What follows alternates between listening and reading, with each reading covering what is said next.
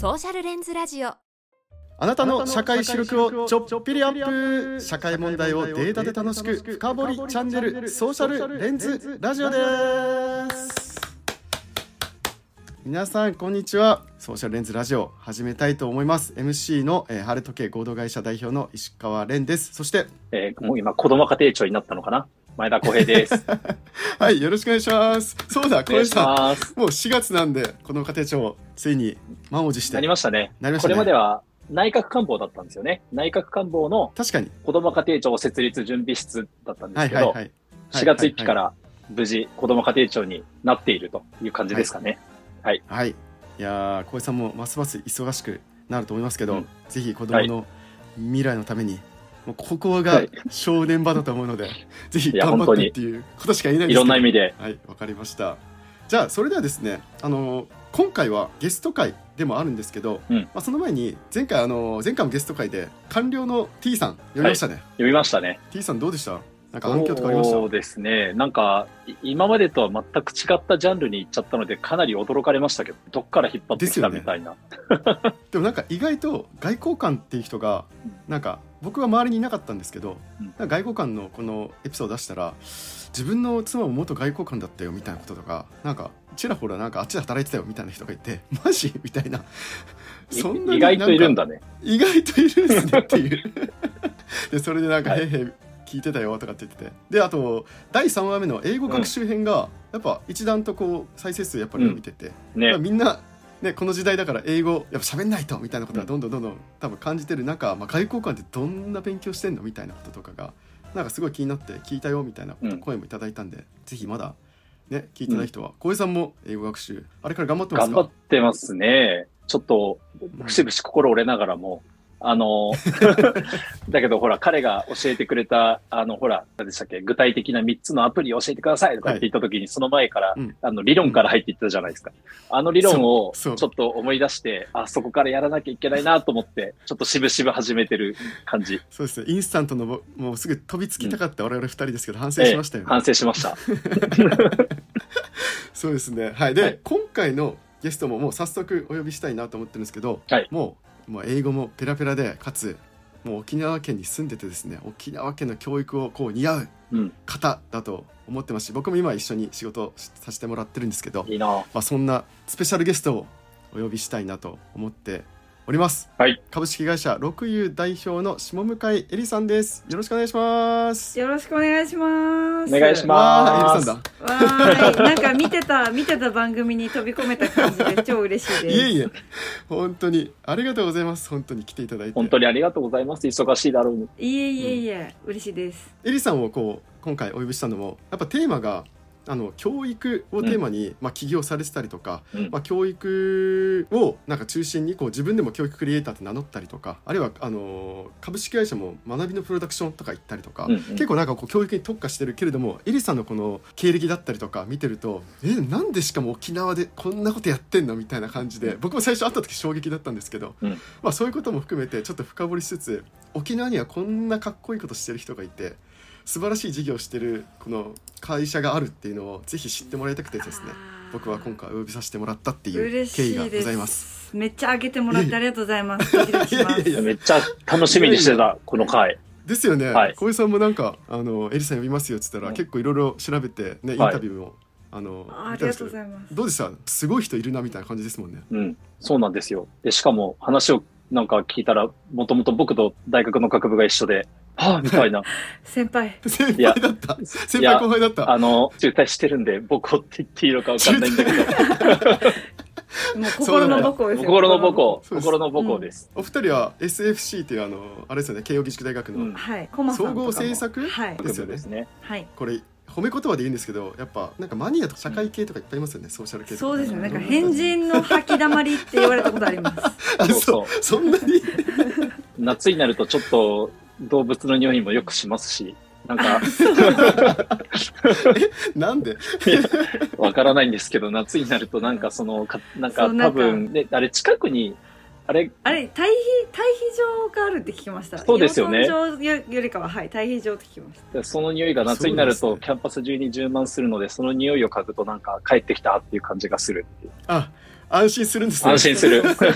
すごく雨上がり安心する。の雨上がりにすごいかぐわしいです。そうそう、かぐわしい。なるほどな、はい。そういう環境でお二人は学びですね、はい。多分今はやってること全然違いますけどうん。まあ今回はそんなエリさんをお呼びしてですね、うん。まあ3回に分けて放送したいなと思います、はい。で早速第1話は、えー教育クリエイターとかあのエリさんがやってる事業のなんかものをちょっと深掘りしながら。で第2話ではエリさんのパーソナル部分を深掘りしていこうかなと思います、うんうん。で3つ目がもうあのーこの1ヶ月がもう12週間特にねチャット GPT の話題がもう持ちきりですけど、ツイッターで全然追いつけないぐらいうん。みんなやってるかなと思うんですけど、うん。まあでもその中でやっぱ AI が仕事をこう自分たちの取って変わるみたいな世の中になるけど、じゃあ人間はどうするのとか人間の価値って何だっけみたいのをちょっとエリスさんの視点からちょっといろいろとみんなで議論できたらいいなと思ってますので、うん。その3部作でお送りできたらなと思っております。エリスさん、はい。どうぞよろしくお願いします。お願いしまお願いすします。はいじゃあ早速ですねエピソード1をお送りしたいと思います、えーテーマは教育クリエイター学びのプロダクションを深掘りというところで始めていきたいなと思います、うん。じゃあ僕の方でですね最初にエリさんの、まあ、簡単な略歴をちょっとご紹介したいなと思います。マジですごいんで皆さんちょっと聞いててくださいね、うん。えーっと慶應義塾大学総合政策学部に進み社会起業家について研究。で在学中に社会起業家育成のパターンランゲージを開発出版、うん。その後米国ペンシルベニア大学教育大学院で発達心理学において修士号を取得と。で帰国後は東京のオルタナティブスクール、まあ、小学校で算数英語などを教える現場にもいたんですね。で2019年に学びプロダクション株式会社 6U を成立。代表取締役に就任。公教育を再定義することをモットーに探究やウェルビーイングなどさまざまな角度から学校のアップデートに携わる。え一般社団法人日本ソーシャル・エモーショナル・ラーニング推進協会代表理事も務めるという、えー下向井絵里さんでございますが、えー、どっから行きます？っていうぐらい。いや、それだって感じ。キーワード多すぎますよ。何やってんすか？エリさんマジで。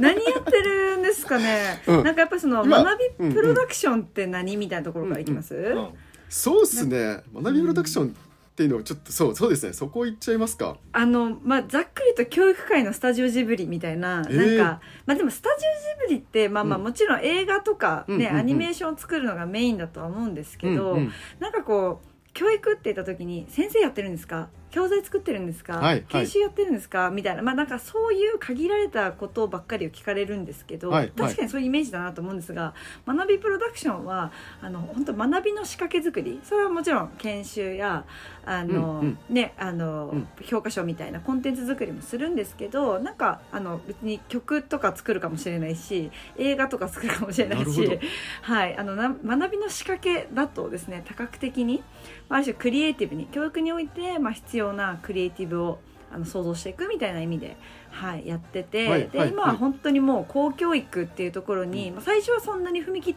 なんか振り切ってなかったんですけど、やっぱりなんかこうボリュームゾーンってやっぱり公教育、うんうん。かつ公立学校だなうんみたいな、ここが変わらん限り、うん。まあこの国はもう置き去りにされていくぞぐらいのうん。危機感をこの3年ぐらいで持ち始めて、なので公教育を再定義するっていうのはなんかある種ちょっとホームページとかに書いてないんですけど結構裏テーマ、まあ、モットーとしてあの強く持っているところではありますね。うん。うんなるほど。公教育を再定義する、学びのきっかけを作る。きっかけ作り仕掛け作り、はい、確かに教育ってすごい限定的ですよね。でいわゆる教育ってだと学校の先生ですか？みたいな要は一方通行に教えるみたいなものしかないけどまあ実際幅広いですもんね、まななんか別に大人の学びもあるしうん。子供の学びもあるしそうなんです。ざまなものがありますもんね。そうなんですよ。で特に私このソーシャルエモーショナルラーニングっていう、まあ、なんか日はい。本語だと社会性と情動の学びとかって言われたりするんですけど、こうはいやって要するに気持ちに関わる能力例えばなんか自己認知とか,、まあ、なんか EQ とかっていう言葉で表されてもするんですけど、うんうんそういったものとこの社会スキル、まあ、対人関係能力みたいなところですよね。そこを伸ばしていくことをする、まあ、学びのアプローチなんですけど、まあ、なんかこれを、まあ、何のために導入してあ導入推進してるんですけど、必要な学びに向かっていくための土台作りって最近言ってるんですけどなんかやへれー。あのギガスクールだとか、うんまあ、つまりうん。ICT 教育だとか、うん。探究学習だとか、まあ、本当に必要な学びっていろいろあるんですけどなんか土台なしにうん。推進されると、うん。空中分解するつまり例えば生徒たち同士がなんかディスカッションとかあんまりできない、つまり他者を理解するとか傾聴するとか、うんうんなんかうんうん。できないのにグループワークいきなりやらされるみたいななんかことが起きちゃったりだとか、うん。なんか先生がそのなんかこう本当になんか引き出すとかなんか生徒たちの声をあのなんていうんですかねある種ちょっとジャッジを置いといて聞くみたいな土壌がないのにじゃあ好きなこと何教えてとか言っても生徒たち言えないみたいな、いやなんかそういんんう土台がないところでちょっとす滑っちゃうみたいなことがいっぱい起きてるんですけど、うん。その土台作りを私たちはもういろんな学校とか自治体とかとわーってやってる中でこれすごい大事なのが先生たちの在り方とか先生たち同士の関係性？とまあひいては生徒と先生の関係性みたいなところが非常に重要、まあ、まあ一番重要なのはその先生たちの在り方みたいなところなんですけど、うんうん。はい。なんかそこに関わっていく人って今までいなかったと思うんですよね。とか客観的に先生のうん。今のあり方どうなんだろうとか先生たち同士の関係性ってどうなんだろうってまあ触れられても校長教頭、うん。でもそこに頭がなかったら、うんうん。あの触れられないんですけどなのでなんかこう今までなかった私たち役割で学校にズケズケ入っていくっていうことが非常に多い。まあそこもだからな学びプロダクション味があるなと思ってます。すい。ません。あ長そうかもくなりましうなるほど。最近だって株式会社とかいわゆるベンチャー企業とか組織論的な文脈で土台みたいのはうん結構入れてくるじゃないですか、はい働きやすいってなんだろうとか人と人がコミュニケーションしやすくなってあのそうすることによって事業があの最大化されるみたいなことって結構ややられてると思うんですけど教員っていうか学校の特に公教育とかって全くないですよね。うん。でしかもなんか校長とかがもちろんだけど昔もないからそのままやっちゃうじゃないですか。うん。でそこに校長先生もアップデートされてないし、うん。おそらく先生方もそれ必要だと思ってないと思うんですよね。うん。そうなんですよ。よくそこに入り込みますよね。よく入り、入れますよね。どうやってなんかそこはやっぱ多分自分がもともと教員だったってところもいやーあってなるほど。なんかそういかに学校という組織が閉鎖的なのかっていうのを、ですよ、ね。だつまり教員が困ってるんだけど困ってますって言えなかったり、うん。なんかこう校長教頭に行ったところとてそのなんか解解決というかをに向かっていくような対話の場がうまく生み出せないみたいなことは、自分がすごく体感していやこれってやっぱどこも必要なんじゃないか。でやっぱり調べていくとあのやっぱりどこも必要としてるんだってことがよく分かってきて。あ必要としてるんですねやっぱり。もうやっぱ必要としてますね。なんかどうしていいかわからんって特に校長先生とか弱みを見せら見せづらい立場の人たちは感じてるんだけれども、教育って構造的に見るとも文部科学省が下ろしてくる学習指導要領ぐらいしかアップデートの風って吹かない、うん。まあ、あとは生徒の変容、うん。あの生徒のそなんかねやっぱり世代ごととかあの地域ごととかでもちろん変わってくるので、まあなんかそのあたりでしかあの変わらないような仕組みになっちゃってるんですよね今立て付け上。へなのでそういった意味であのなかなかアップデートしづらい必要だと思っててもアップデートしづらいのでー入ってうんうん。いく必要性もあるし、まああのかつ今なんていうんですかモメンタム、うん。その教育がアップデートされるモメンタムがやっぱりあのコロナもきっかけもありますしギガスクールとか、うんまあ、あとはその主体的対話的で深い学びみたいなのが2020年ぐらいからこう動いてるんですけど、まあなんかこう結構変わりやすいモメンタム、うん。扉が開きやすいモメンタムだったってところもあって入れてるみたいな感じですかね。なんかうん。僕はあの社会人としてのこの基礎を作ってもらったなって自分で思ってるところがリクルートなんですけど、うん。はい。で僕リクルートに入ってうん。一番最初に何やったのかっていうとスタディサプリやったんですよ。おー。であの当時のスタディサプリって今ほら990円とかってやってるじゃないですか。あの、はい。あのスタディサプリを担当させてもらってた時期があって、で、僕今、エリソンの話聞いてて、一個思ったのが、どうやって入っていくってさらっとおっしゃってたけど、いや、どうやって入っていったんだっていうのがすごい気になってて、というのも、あの、スタディサプリって一番最初にできた時に、あれ、あの、文与さんって言って、その事業開発した人が一番最初になんで作ったのかっていうと、それこそ今日の話でもちらっと出てくると思うんですけど、その当初地域の子たちとか、と、はい。その東京にいる子たちとの、その、うん学びの機会が不均衡ではないかと。うん。だからそこを、そのスタディサプリっていうものを作ることによって、あの、最初はね、めっちゃスタディって名前だったんですよ。だけどね、うん。ダサいから変わったんだけど、それはいいとして。そうなんだ。め で、っちゃスタディ。めっちゃスタディって名前だった。カットさ。れませんように。そう。そう言っちゃままじゃうんけど、ダメダメダメこれ秘密。で、あの、でも多分許されるとは思うけど。で、あの、で、なんですけど、その、何が当初起こったかっていうと、結局、その学びの機会っていうのは、理論的には解消されたはずなんだけど、だけど実際に起こったのは、勉強できる子がもっと勉強できるようになっちゃったんですよ。結局その990円で、それを使えたとて、結局なんかそれを使いこなせる人間と、主体的に使い、使おうとする子たちは使うけど、要はそのうん勉強に対してそもそも興味関心だとかを持ててない子たちっていうのは結局使わなかったわけですよ。で、うん。だとするうん。と自分たちのミッションと一体何なんだみたいなことになって、でうん、あの、で、ここでようやくここに話がつながるんですけど、あの、うん。で、我々が何をやったかっていうと、営業で、その高校にスタディサプリを導入してもらおうと。だから、その教育現場でスタディサプリ使ってもらって、で、その学校現場の中で別に主体的に使う使わないじゃなくて、もう学校のカリキュラムにぶち込むみたいな。で、そうすることによって子供たちに使ってもらおうっていうことで、あの、日本全国、もうに、あの、日本中のリクルートの営業マンを動員して、あの、高校に営業しに行きまくったんですけど、まあ、入れない、入れない。でしょうね。なんか学校って。まあ、めっちゃガード硬いまあ、の入れないですよ。ガードウルトラ硬いし、なんかその決済ルートも謎だし、なんか、あの、進路の先生に行けばいいのかみたいな、いや、教頭先生かみたいな、うん。かえ、校長なの？みたいなのとか、うん。かと思えば学年主任みたいな人が出てきたりとか、そうなんなんかね、入り方が謎すぎて、最初そこで相当テンパってたんですけど、うん。なんか、だからさらっと入っていってとか言って言ってたけど、うん。どうやってみたいな、ああすごいちょっと気になっちゃうところあなんかもうすごい端的に言うと多分表紙抜けだと思うんですけどご縁ですっていうところがあってまあすごいちょっと細かく話すと、うんあのマイプロジェクトアワードっていうものが、はいはい。あの存在するんですけど今どれぐらいなんだろう？えっと1万人ぐらい年間参加するのかな？へでそのアワードを沖縄でやりませんかっていう話があって、あじゃあ事務局やります。私マイプロ大学時代大好きだったんでつってややるってなってですね。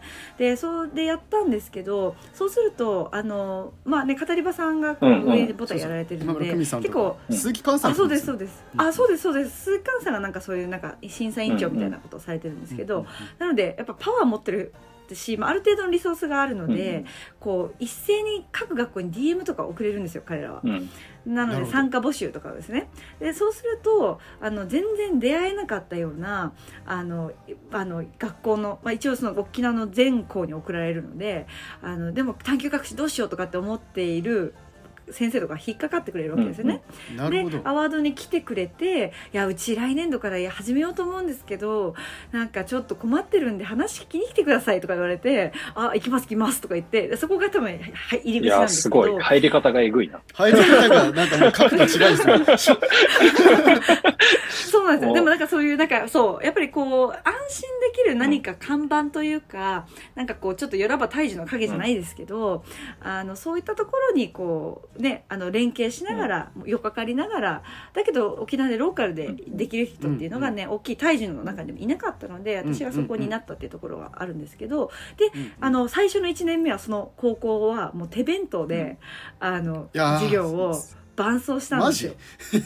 マジ？か。そうなんですよ。スタートアップで、マジスタートアップだな意味不明じゃないですか。はい。そうなんです。で、そうすると、でも成果がやっぱり出て、これはちゃんと予算つけて、まあ、やりたいですって、もちろんその年度途中ぐらいからなってきて、じゃあ予算どうやってつけられるか一緒に考えましょうって言って、一緒に考えるの？はい。熱いな。そう。一緒に考えそうて、でもそれだけだと限界があるから、うん。じゃあ私たちも予算背負ってきますっていう、うんあの三段落ちみたいな感じで、うん一緒に考え6急い位も取りに来る行くってこと？自分たちであそうそうそうそうそうそう。なんか助成金とか補助金とか使って。そうそうそうそうそうでその助成金はでもあくまでも持続可能ではないから、うんうんあのね。ある種のある一定期間のエンジンにしてそのなんていうんですかねよ猶予期間うん。でスキームを作るっていうのが私たちのスキームなんですよ。うんうん。はいはいはい。でなはい、なので今絶賛あのニュースキームあの確立中であと1年である程度形にしなきゃいけないというのが今ですっていう、はいなるほど、感じです、なんかね、ちょっとだけ話がそれるんだけど、社会企業のここが一番すごく、一番っていうかとっても大きな問題だと思うのが、ほら、うん。はい補助金とか入れても単年度だったりするじゃないですか。そうなんですよ。で、そうすると、じゃあ来年も頑張ろうと思ってるのに、来年やれるかどうか分かりまへんみたいなことになって、いやそうなんです。なんか関係者の中で困ったことになるって言って、それこそこの間、久美さんと飲んでたんですけど、久美さんブチ切れてて、うんうんあそれで言うと、単年私たちあの、まあ、これなんかあの単年同じようなやっぱり単年度では何にもできないじゃんみたいな、やっぱりあの私たちと同じような声を出してる人たちもいて、で探してたらですね3年間一応年度更新はあるんですけど3年間教育に対してあのコミットするプロジェクトに対して私たちもコミットしますという財団が稀有な財団がいて、うんうん。えーあのすごい。三菱未来育成財団って。へこれ本当画期的で私多分この本当ですね。財団がなかったら学校入れてないと思います。え、へそうですよね、うん。なんか、まあ、結局目の前の仕事をして金稼がないと一応、え、うん。お空中終わるじゃないですか、うん。会社なんて一発で。なんかスタッフの人件費払えなかったらおしまいだし。うんまあ、そういうのでやっぱ3年間あるとさっきみたいなこう、うん。自分たちフェーズ区切れるとこですよね、そうですそうです3年間あったらだいぶ見通し立ちますよね。うん。そうなんです。で実績も出てくるからあの説得も、ね例えば行政とかの予算つけるのでも説得もしやすいんですいや、よほんとほんと。なので3年ってすごくいい長さだな。ので5年とかちょっと長すぎて中だるみしちゃうしとかうんあるんですけど3年っていいなと思いますよね、え。ーうん、でもまあその財団のこの3年間おかげで今は、えっと六遊もいろいろこう事業やってるじゃないですか、今さっきのはい。SEL を先生方ないし子どもたちにうん。こう導入するものだったりとか、うんうんうんはい。えっとあとはまあ私の会社もか、あの関わらせてもらって、まあ、エリさんに誘われて僕も入ってるんですけど、あの当初地域いわゆる沖縄県のうるま市に、僕が住んでるうるま市の小石さんあの東側は、うん。あのうん橋でつながる島がいくつかあるんですね。へえ。ただそこはもう過疎化していてどはいはいんどんどんどんはいはい。もう急激な過疎化ですねどんどん廃校問題に陥ってるんですけれどもうんうん。町が困るし地域が困るっていうのうんの一方であの N 校がやってきて学、うんあの池島っていう先にある島があるんですけどそこに本校を構えてるので、うんまあ、そこのプロジェクトが出来上がってうるま市の当初地域の子どもたちを ICT を使って魅力ある学校にしようみたいなプロジェクトがあってそのまさにカリキュラムだったりとかその現場の運営をされてるのが6遊なんですね。へえ、そういうことなんだね。最先端なことをやりつつ、まあ、N コのこのコンテンツとか入れつつうんだけどもさっきのエリさんのこの SEL とか導入してるから、うんなんかさっきのエリさんの話でいくとなんかアプリケーションだけあって上乗せされて先生たちは ICT やりましょうとかギガスクールやりましょうとか言われてて iPad 配られてるんですけどあの、うん。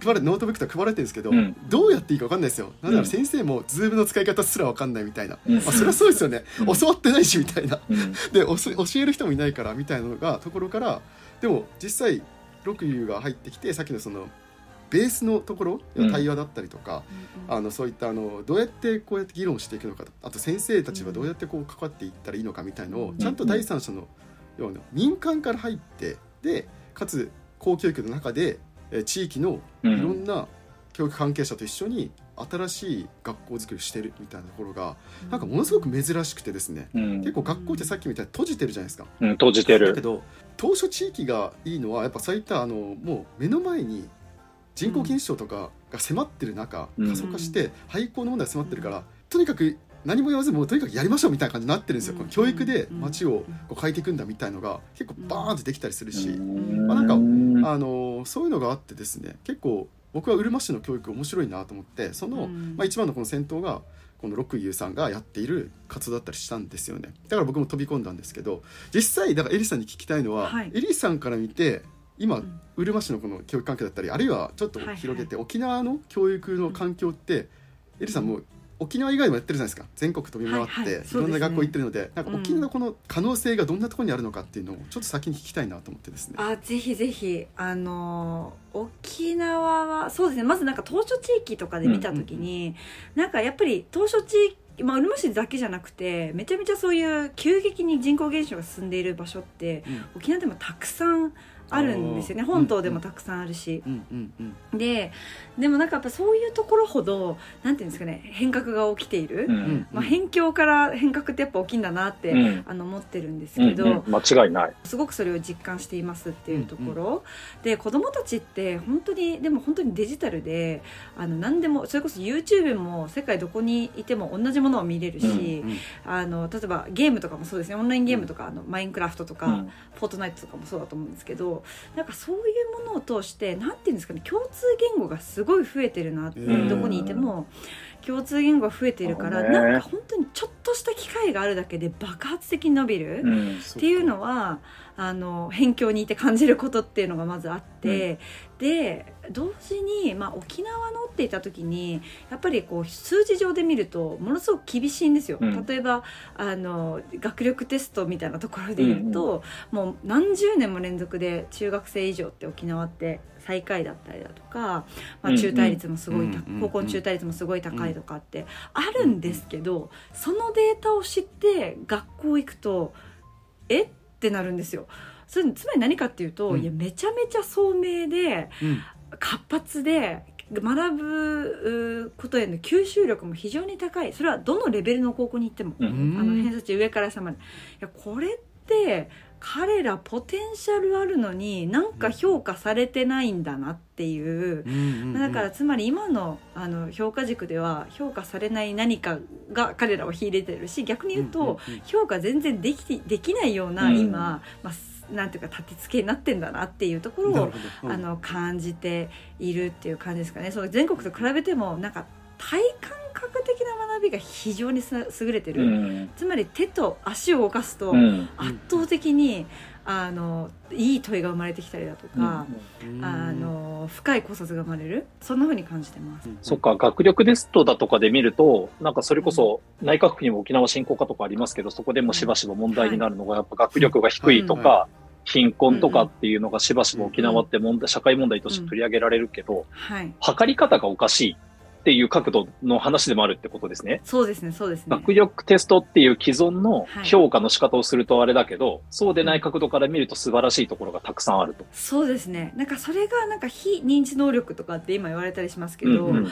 なんかそのやっぱり認知能力じゃないもの、うんあのつまりそのなんていうんですかねやり抜く力みたいな、うん。グリッドって言われたりしますけどが非常に高いなとか、まあ、あとはそのなんだろう内省力とかも非常にあるんじゃないかなとかうん。なんかそういったあたりがまあ全然測られてないですよねって話でもありますね。へー。なんでなんですかね？不思議。なんで高いか？うん。なんででしょうね。うん。なんかでもやっぱり体なんか多分五感とかが研ぎ澄まされちゃうような環境っていうのもあるんじゃないですか？なんかうん。こんなに大自然を目の前にしてとか、うん。なんかあとはやっぱりそのなんかこうやっぱ先先祖代なんか先祖に対してとかなんかこうある種畏敬の念みたいなうんものを、だから見えないものに対して、うん。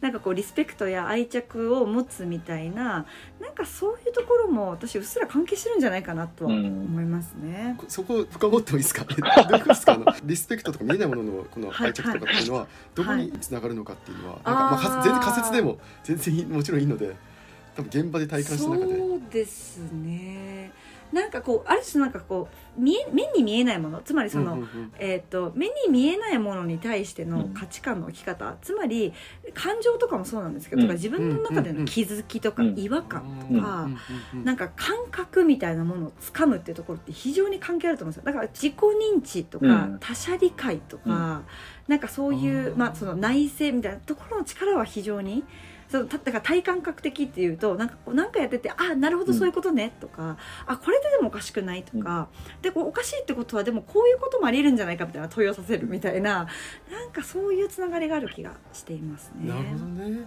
確かにな、うん。なんかなんか特に島しょ地域とかってなんか、うん。まあパソコンとか YouTube とかスマホとかだっただったら、まあ、もちろんその仮想空間がどんどん広がってるけど、うん実際家から出たらめちゃめちゃいい環境あるじゃないですか。なんか海がうん徒歩5分にありますとか、なんか歩いてたらやっぱ地域のおじいちゃんおばあちゃん話しかけてきたりとか、なんかうん。ある種の自然もあるし地域のおじいちゃんおばあちゃんたちがちゃんとこう子育てにコミットしてるみたいな、まあ、そういう環境がめちゃめちゃあるなと思ってるし、まあ、あとあれかな、レンさんとほら沖縄編もやったじゃないですか。あの時に思ったけど、ほら、やっぱ言い切ったとかっていうふうに表現されるものってやっぱ人との関わりの中で育まれるものだと思うんですけど、そうですね。あの、だけど、うちなんかが本当にいい例ですけど、うちは東京の今葛飾なんですけど、コロナとかも相まって、人との関わりみたいなのが本当に希薄になっちゃってて、ううですねまだ娘もうすぐ今年で4歳なんですけど、未だにうん。友達のうちに一回も遊びに行ったことないんですよ。行ったこともないし、なんかもう、お互いに遠慮しちゃってて、行っていいのかみたいな、なんか声かけたら、KY になっちゃうんじゃないかとか、はいむしろお父さんお母さんの顔も知らんし、だから、でう、ん。先祖に対するみたいなものも希薄だし、うん。だからその人との関わりみたいなものが凄まじく希薄化してるから、そういう意味で今エリさんがおっしゃってたようなそのコミュニティだったりだとか、その先祖へのなんか別にほら、ね、レンさんに教えてもらったけど、別になんかそれが特別なことじゃなくて日常の中に溶け込んでたりするから、なんかそういうところから得るものっていうのは、まさに今のね、なんかその軸とかだと 分かりやすい学習テストとかだと反映されないんだろうけれども、なんかすごく大切な人としてものなんだろうなっていう、なんか想像に難くないというか、っていうのはすごい感じるな。なその人との関わりでちょっと思い出すところで言うとやっぱ沖縄の子たちが何て言うんですかねこうコラボレーション力みたいなのが、うん、なんか 何かこうハマった時のコラ,、コラボレーション力発想力創発、みたいなことが爆発的なんですよ。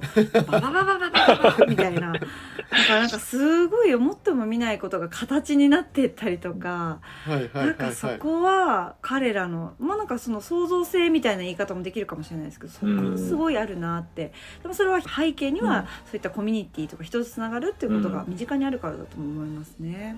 いやいいっすね。だから大事なんですね。やっぱそういうのって、なんかうん、本当に今日今朝も僕の長女がうんうん。2歳なんですけどぬいぐるみ好きなんで自分のなんか半分ぐらいのぬいぐるみ2つ背負持ってこう保育園に行くわけですよ。行きたいっつって、うん。もうイヤイヤ期なんで、うん。絶対これ行くよとかって。持てないわけですよ。やるや持てる。ないからちょっと入り口の方とかで落としちゃったりとかなんか引きずったりとかした時におばあちゃんが普通に歩いてるのでおばあちゃんが「加勢しようか?」って言って このぬいぐるみ持って「加勢しようか?」って久しぶりに聞いたんだけどこのおばあちゃんがぬいぐるみ持って僕の車まで来るんですよ送迎する送迎っていうか送るねそんなの確かに東京でなかったいやー、ないねいや普。通に話しかけてぬいぐるみ持ってその子と手つないで一緒に来る来てで楽しんできてねとかっつってまたそのおばあちゃんも、まあ、歩き歩きしてるから、まあ、うん。なんていうまたどっか行くんですけどすぐうんうん。なんか普通におせっかいじゃないですかこれって。でちょっと怖いうんうんみたいになっちゃうけどなんか全然僕の娘とかはなんかもうありがとうございますとかって言って普通になんか一緒に来てるし。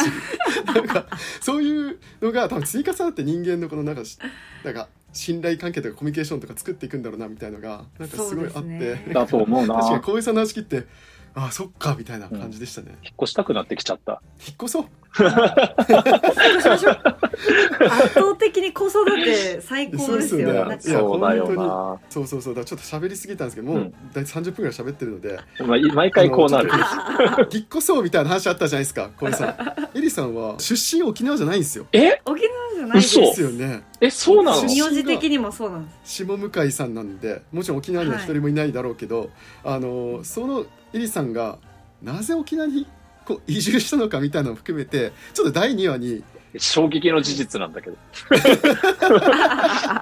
そうなんですよ。え、アクセントも沖縄っぽくないですか？そうですね。割と連産的にも特に違和感ないアクセントじゃない？あもちろんねもちろんです。もうなんかエリさんうちなんちゅかなっていうぐらいなんか溶け込んでるのでそれも多分さっきのマジいやかよ。営業きつかったからやっぱその地域に溶け込まないとなんかよそよそ者にされるわけですよね方言使った方がなんかめちゃめちゃサクサク話が進んだりとかしますもんね、そうなんです。そうそうそうそう。まあもちろん意図的にももちろんその、まあ、住んでるし、うん。まあ馴染んできたっていうのはあると思いますけど、うん。まあそこら辺の話も含めてちょっと第2話でエリさんのパーソナル部分をちょっと深掘りしつつっていうところをやっていきたいなと思います、はい。第1話から盛り上がってしまいましたけど皆さんまた第2話もお聞きください。どうもありがとうございました。ありがとうございました。ソーシャルレンズラジオ。次回に続く